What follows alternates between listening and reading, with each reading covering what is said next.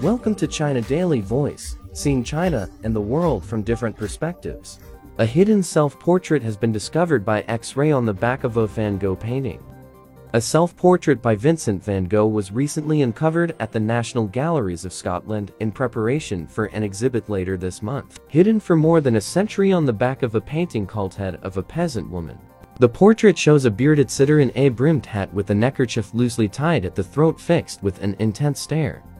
Gerard van Heugten, an independent expert on Van Gogh, said that, based on materials about the new discovery that the museum had posted online, he felt confident that the hidden picture was a real self-portrait by the artist. The self-portrait was covered with layers of glue and cardboard which were applied in the early 20th century from the original painting.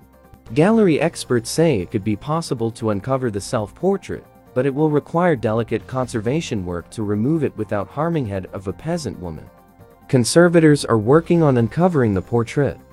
In fact, this is not the first self-portrait to be found on the back of another Van Gogh painting. Many artists reuse canvases in order to control the number of paintings they produce. A vast majority of Van Gogh's self-portraits were painted during his stay in Paris. He was short on money, so he reused canvases that he had used for other works in Netherlands. Because he also could not afford to hire models, he frequently turned the mirror on his own face.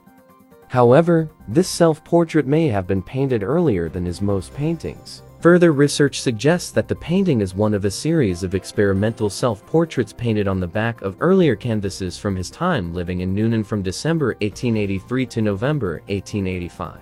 There he undertook a number of peasant studies in preparation for his early masterpiece The Potato Eaters, painted in 1885.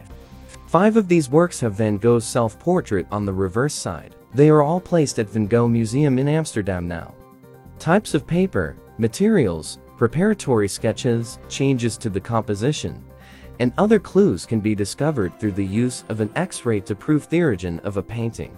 X-rays can also be used to detect traces of minerals and other elements within the paint. These traces can be clues to when the painting was executed and where. It's not clear yet whether it will be possible to uncover the hidden self-portrait, but that doesn't mean you can't see it. An X-ray image of the ghostly portrait will be part of the upcoming exhibit, viewable using a special light box. That's all for today. For more news and analysis, buy the paper. Until next time.